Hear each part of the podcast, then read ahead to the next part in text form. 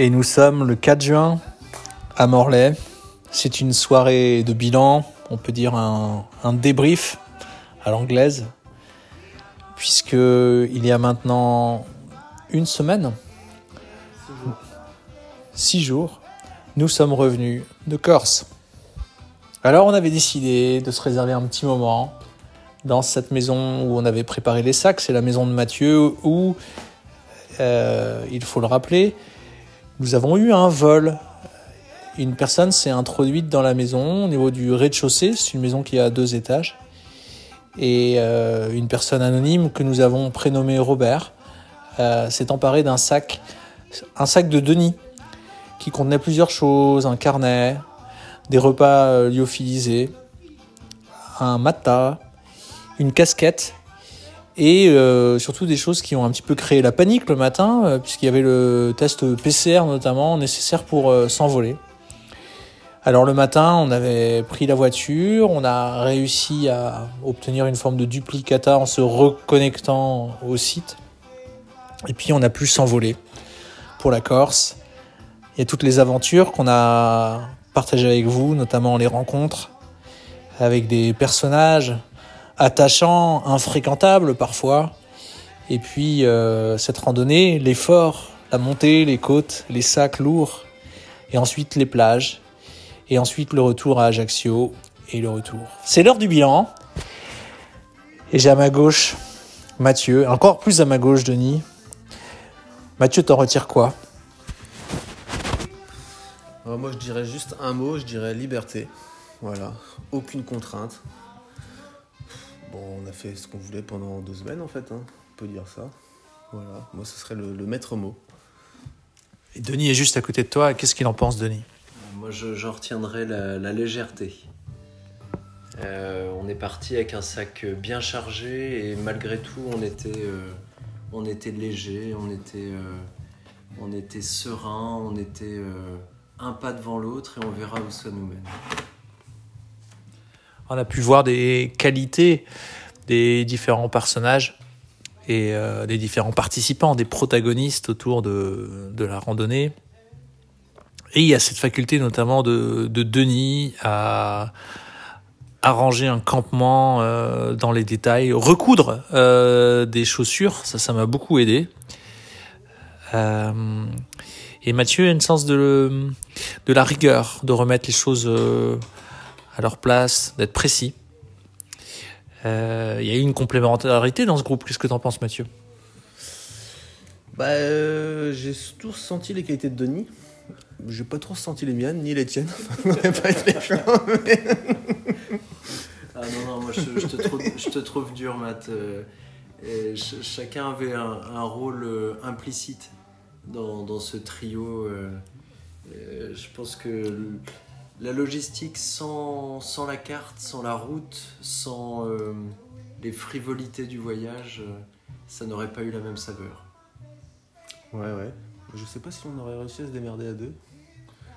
Pour la bouffe, pour les tentes, pour. euh, Mais si. Mais si. Ouais. Qu'est-ce que t'en penses, toi, du coup? Euh... Ah si, moi je vois un rôle euh, chez chacune des trois personnes. Euh, on n'avait pas la même manière, notamment la... il y a l'attention aux détails et l'attention aux grandes lignes. Souvent, je, je trouve que certaines personnes sont plus axées sur les grandes lignes et d'autres sur les, les petites choses. Regarde. Et tout est important. Qui avait réservé la première nuit en Airbnb euh, avec une piscine qu'on n'a pas trouvée? Hein, Ça, c'était essentiel. Une voiture, c'était pas mal une Une voiture. voiture, c'était pas mal. Ah, c'est vrai que t'étais pas mal dans la logistique, ouais. Tout ce qui était euh, camping, réservation de camping. Bah, du coup, l'appartement, ouais. Moi, j'ai jamais voiture. regardé une carte. Je savais pas où on allait. Bon, moi non plus. Oh, bah. Bah, j'avais dans les grandes lignes euh, le voyage, Ouais, ce qui- les ouais, grandes lignes. ce qu'il fallait faire, et puis voilà, quoi. Après, euh, ouais. Bah, c'est bien d'avoir, euh, ouais, les grandes lignes, mais après, faut pas aller trop dans les détails, parce que sinon, du coup, C'est ça. ça devient trop calibré, et puis on perd les choses. Bon, il y a eu des moments coup de cœur, hein, et la vie, c'est un peu comme un sac euh, duquel pourraient sortir des plats de repas euh, lyophilisés. euh. c'est quand même une découverte en termes de gastronomie. Est-ce qu'il y a des plats qui ont retenu votre attention euh, pendant ce voyage, euh, Mathieu? Des plats. euh, En bien et en mal. Hein. Ah si, la ratatouille c'était quand même pas mal. ouais. La première. Ouais. Ah ça c'était la meilleure. Et le secret, c'était quoi? Ah, c'était la graisse de. Copa. C'était la graisse de Copa. Ouais. Non là c'était assez royal quand même. Ça c'était ouais, le meilleur repas. ouais. Pour moi. Ouais, c'est vrai. Et on l'a partagé avec les Lillois. Les Lillois, que nous saluons. Euh, Alain et Sandrine, on vous souhaite le bonsoir. On vous dit bonsoir. Euh, Bon, il y a eu. Non, mais moi je parlais vraiment des lyophilisés, quoi. Des repas lyophilisés. Euh, Il y a eu quand même des, des, des médailles d'or et, et des pas médailles d'or. Euh, pour les pas médailles d'or, il y, a- le pudding, il y a- ouais. il y a le porridge quand même. Là, je, je crois que je, je pourrais plus. Ah, quand t'as faim, si ça passe. Après, euh, Ouais, les repas ils étaient pas mauvais dans l'ensemble dans les lyophilisés. Ouais, non, c'était bien. Après, il a pas un, un plat de lyophilisé qui ressort vraiment du lot en me disant ouais, c'était le meilleur. Non. On n'a plus de musique là. Il y a besoin de quelqu'un à la musique. Si, si, ça revient là. D'accord. C'est la fin du morceau.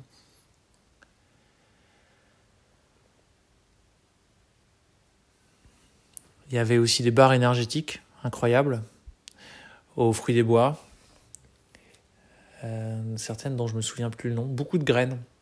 Beaucoup de graines. Pas mal de semelles aussi. Ah, des semelles. Alors, oui, Ça, Chers- ça auditeurs, euh, on, on avait des sachets de morceaux de viande euh, sèches. Et euh, et il y en avait vraiment qui ressemblaient à. Voilà, c'était une petite blague. C'était c'est de la semelle de chaussure. Parce que on avait quand même le sentiment d'être un petit peu à la dure euh, par moment. Alors, bon, il y avait une légende comme quoi les Corses prennent facilement en stop les gens. Et là, j'ai besoin d'un témoignage, celui de Denis. Ben, on a été pris en stop euh, en tout et pour tout une fois. Et il se trouvait que c'était un, guide euh, spécialisé dans la Corse, qui lui-même était corse, dans un bon vieux pick-up, pas tout à fait corse. Mais en tout cas, il nous a remis les pendules à l'heure en, remettant euh, le poids des sacs à dos euh, au centre du débat et euh, en nous faisant remarquer que à force de marcher avec nos machins trop lourds, on était passé à côté du plateau des cochons. Ouais, on s'est fait euh, à la fois aider et humilier par un expert Ouais. On salue. que nous saluons. On connaît pas son prénom, et il avait une tête de filou. Il avait une tête un peu d'italien rigolard. Et d'ailleurs, il partait euh, accompagner, je crois, une randonnée euh, en Italie euh, dans pas longtemps. Ouais, c'est la seule fois où on a été pris en stop. Ah, quand même. Encore une dédicace à Sandrine et Alain, puisqu'ils avaient loué un, un camping-car. Et donc, ils nous avaient euh, déposé à Zonz, je crois. Qu'est-ce qu'il y a d'autre comme anecdote, Mathieu, dont tu te souviens? Ou Denis hein. Ouais, chaud comme ça. euh. Ah bah si, l'anecdote c'est... euh, euh, quand on a la première nuit, on a essayé de dormir à la Belle Étoile. Et euh, on, est, on a marché sur euh, une paillote qui était euh, à l'abandon encore, mais qui allait sûrement être... euh, Qui n'était pas encore en qui activité. n'était pas encore en activité. Ouais. Et où du coup, euh, bah, en sortant de la paillote, on s'est retrouvé devant une voiture plein phare, qui a laissé les pleins phares euh, tant qu'on quitte les lieux. Ouais, qui nous a laissé penser que peut-être il avait été alerté par je ne sais pas quel système de sécurité et que euh, n'était pas tout à fait enclin à nous laisser dormir euh, sur sa terrasse. Et ça, ça a été la, seule, le seul manque de courtoisie du Corse parce que pendant tout ce voyage, on a eu quand même un accueil assez chaleureux et, et plutôt unanime euh, de la population locale. Alors, est-ce qu'on a laissé tomber, là, pour euh, l'histoire de la nuit à la Belle Étoile? Bah ce soir-là, oui, on a baissé notre froc, on est allé au camping 3 étoiles. Et donc, on a dormi au camping 3 étoiles. Et le lendemain, on a vraiment réussi. On a été sur la plage de Je me rappelle plus le nom. Euh, Saint-Cyprien. Saint-Cyprien. Et là, on était vraiment. Il fallait même passer un petit cours d'eau, un petit peu à la façon de Il faut sauver le soldat Ryan. On a, bah, on a soulevé euh, Denis pour pas qu'il mouille ses chaussures et on l'a fait traverser un, un ruisseau. Et bon, c'est vrai que là, il y a un épisode spécial de podcast hein, sur le sujet de la nuit euh, Saint-Cyprien parce qu'il y a eu différentes stratégies au niveau des sacs de couchage. L'histoire retiendra ce qui fonctionne bien. Et euh, et il y a eu d'autres, euh, ouais, d'autres moments. euh, la nuit euh, la plus en altitude. Tu t'en souviens, Mathieu? Bah, ça caillait. Il y avait pas mal de vent. Ah, C'était pas la plus. Si, c'était la plus en altitude. Parce qu'après, on est monté à 1400 mètres euh, à la montagne de la Vache Morte. Ouais. Mais avant ça, t'as raison, on a dormi à 1100. Serra di Scopamen, Voilà. Alta Rocan. Bercé par le chant des ânes. Ouais. Et le seul vrai feu qu'on a pu faire. Ouais. Un peu dangereux le feu quand même. avec un Ouais. vent euh, beaucoup trop fort, mais je pense que l'envie du feu était plus forte que le vent. Ouais. Alors, on n'a pas brûlé la Corse. hein. On tient quand même à souligner à tous Mais les auditeurs. On a pissé sur la Corse par contre. Ah oui, alors bon, il y, a- il y a- Mais c'était pour la bonne cause. il y y a eu une méthode pour éteindre le feu.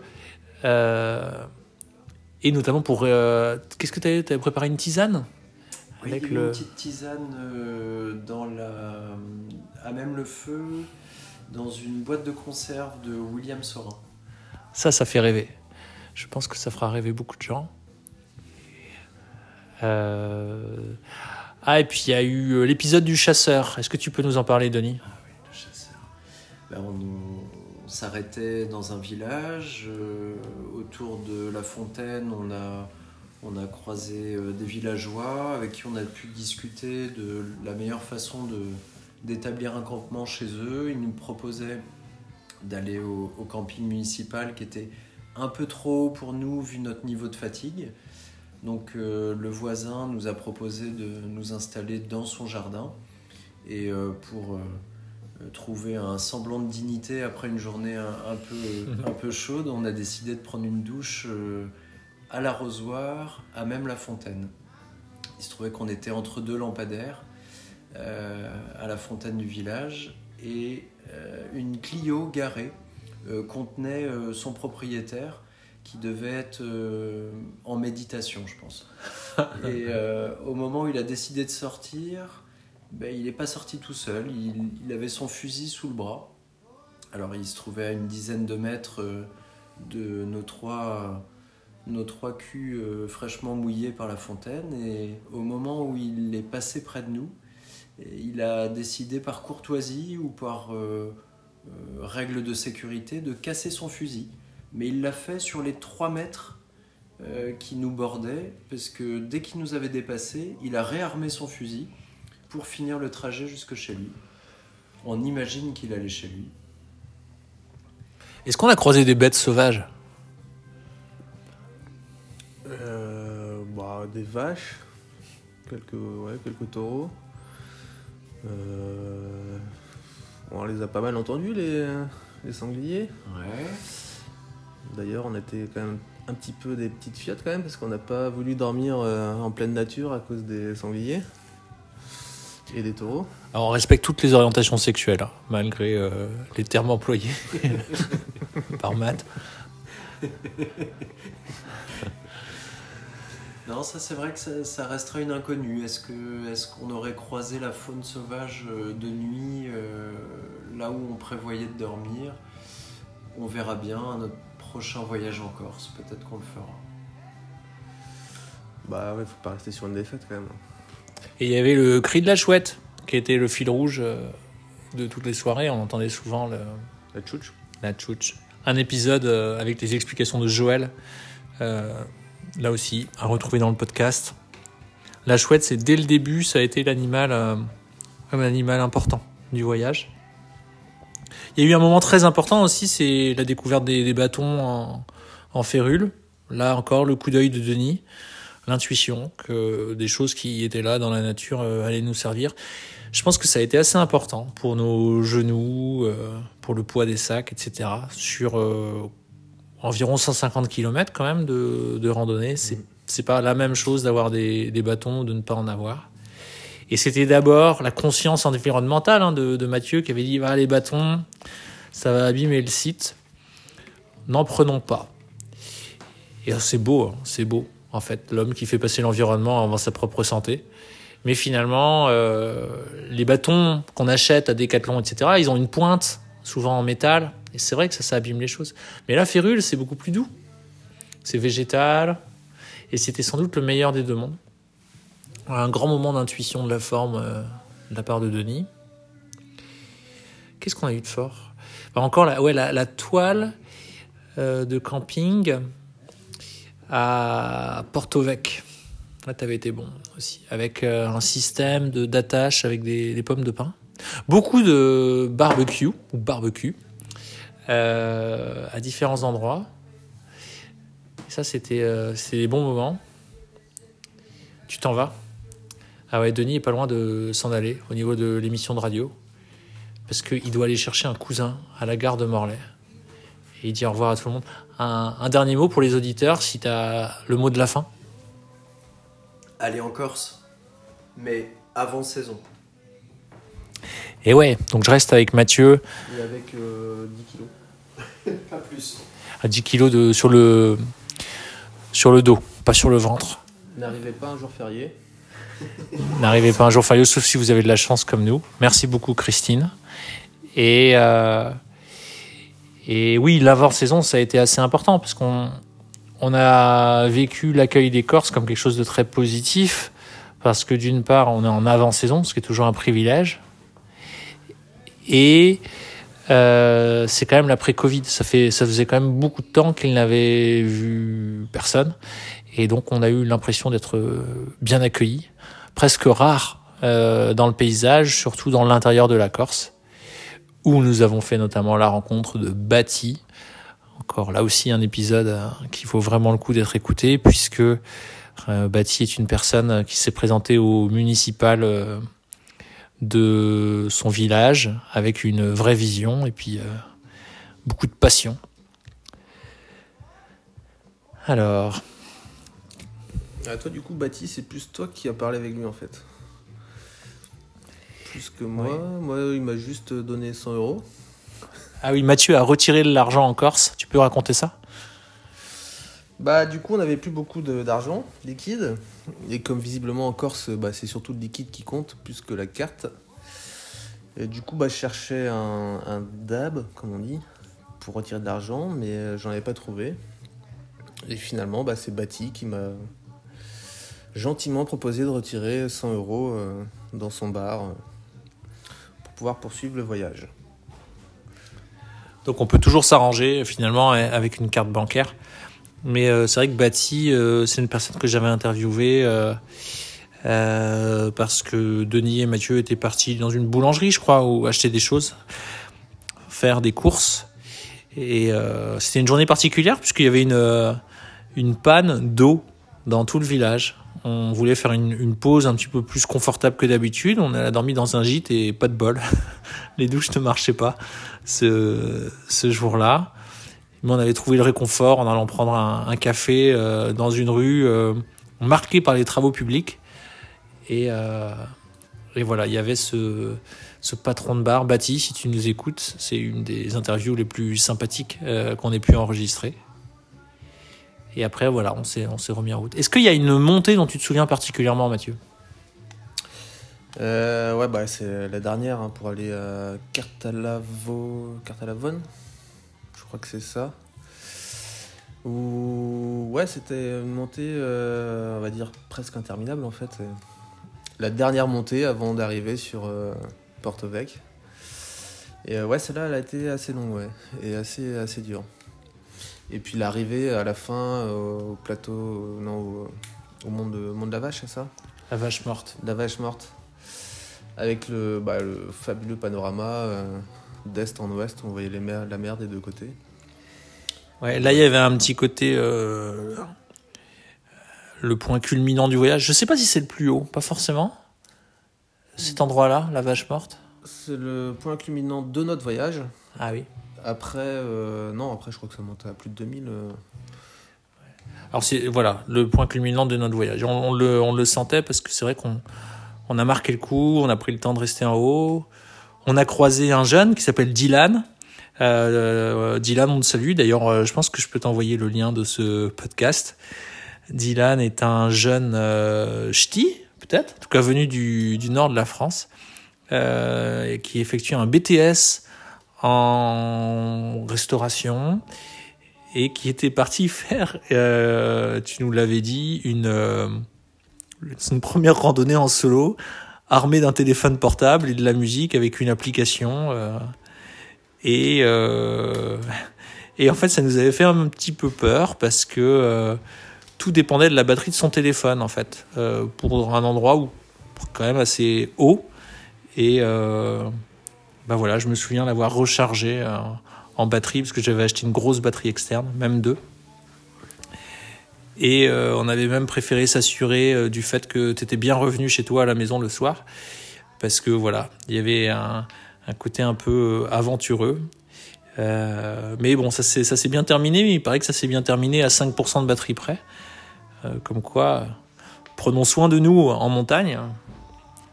Avec des cartes papier aussi, je sais Ça pas. peut aider, ouais. Ouais. Papier, hein. Un petit pull aussi en plus. Ça y est, on fait les, on fait les anciens protecteurs.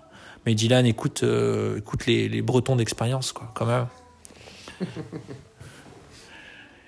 Alors, est-ce qu'on peut encore regrouper des souvenirs?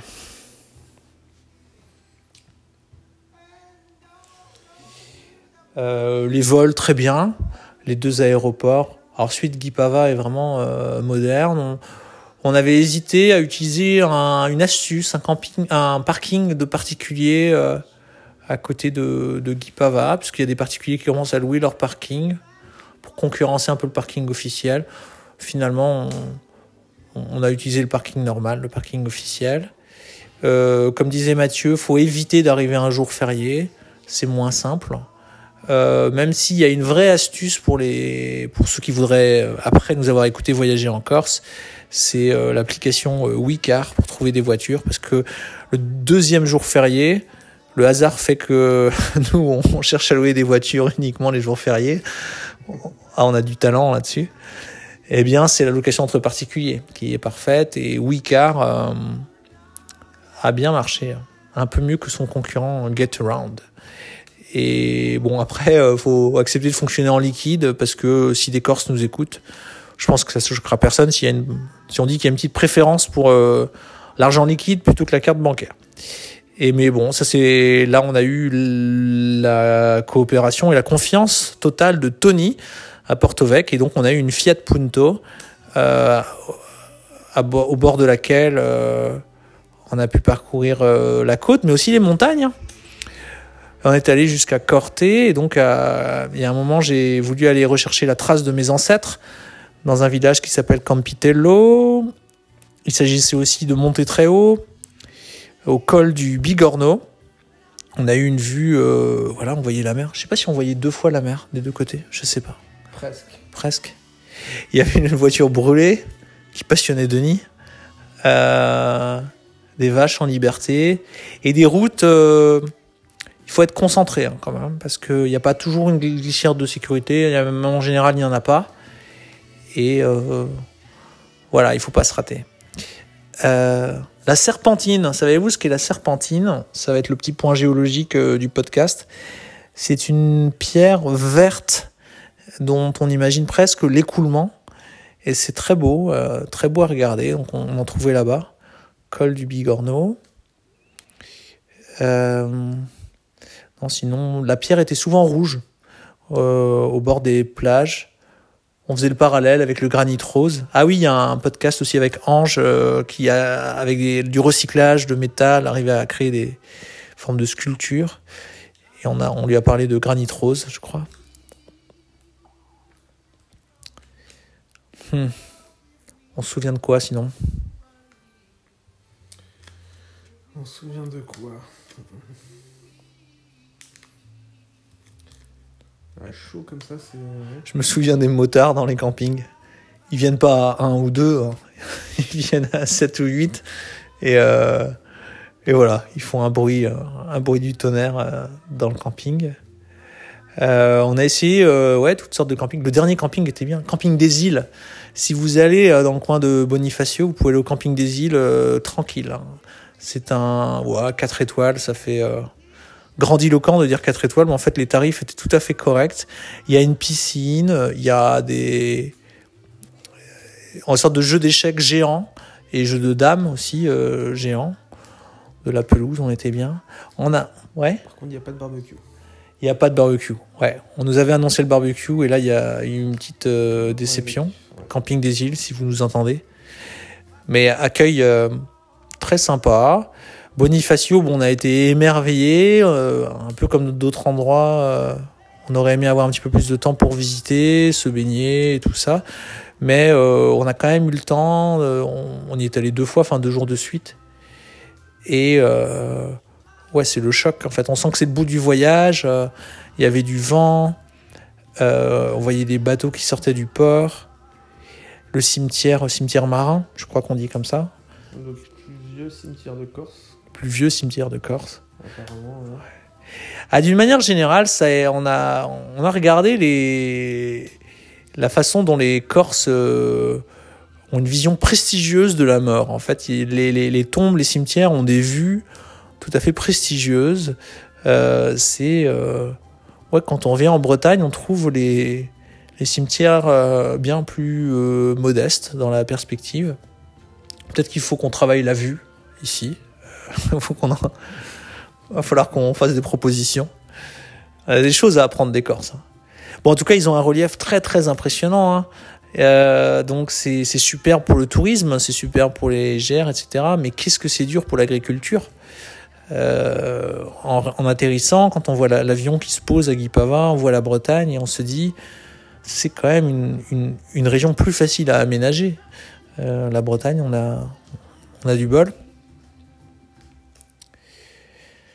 On a parcouru la côte. On n'a pas tout vu. Qu'est-ce qu'on n'a pas vu, Matt? Euh, bah moi, euh, ouais, du coup, je voulais aller voir les îles, euh, ah, j'ai plus le nom, qui sont au large de Bonifacio. Je crois que c'est Lavezzi. L'avait ouais. Euh, ça, bah, ça, on n'a pas vu.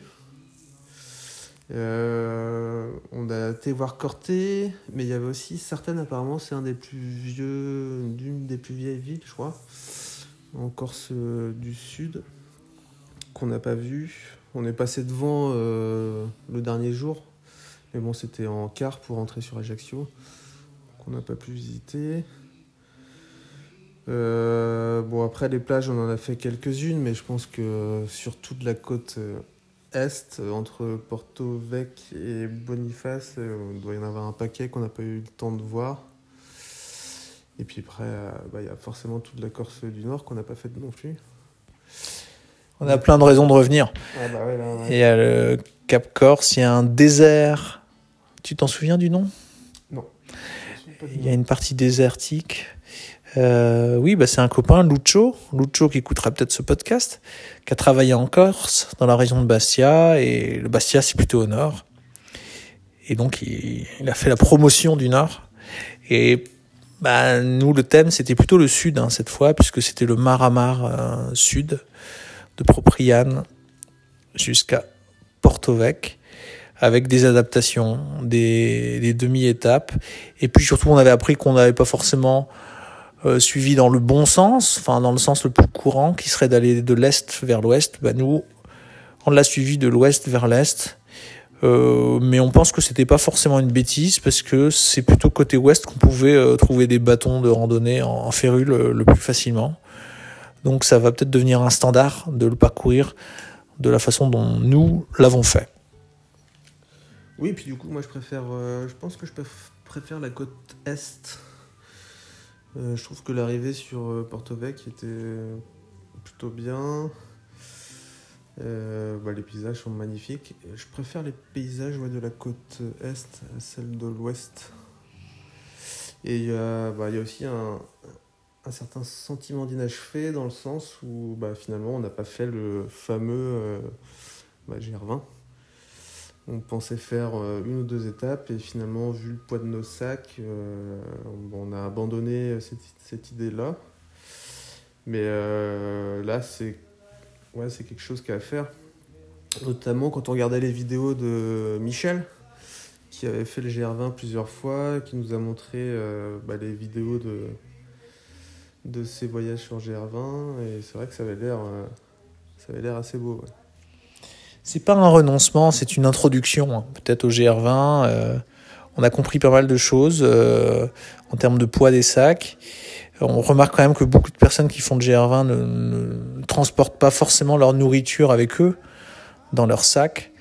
Et nous, on était en, en autonomie, ce qui nous a permis, euh, ce qui peut être perçu comme une excentricité pour les autres, mais on a quand même dormi trois fois chez, chez l'habitant, Mm. euh, dans le jardin. Et, euh, et ça, c'était sympa. C'est vrai que quelqu'un qui, qui effectue le GR20 il est tellement haut qu'il arrive le soir et on imagine qu'il qu'il rentre dans les cases, quoi. Il dort dans un refuge, il, il mange ce qu'il a à manger, il s'endort. Mais mais il y a ça à découvrir. C'est vrai que c'est c'est- vrai, ça paraît vraiment quelque chose de plus technique, disent les Corses, plus sportif, plus technique. On est plus rentré dans les villages avec le le mar à mar. Et euh, mais bon, on s'est pas blessé hein, non plus. On aurait pu. hein. On avait euh, on avait la possibilité de s'abîmer la cheville, le genou.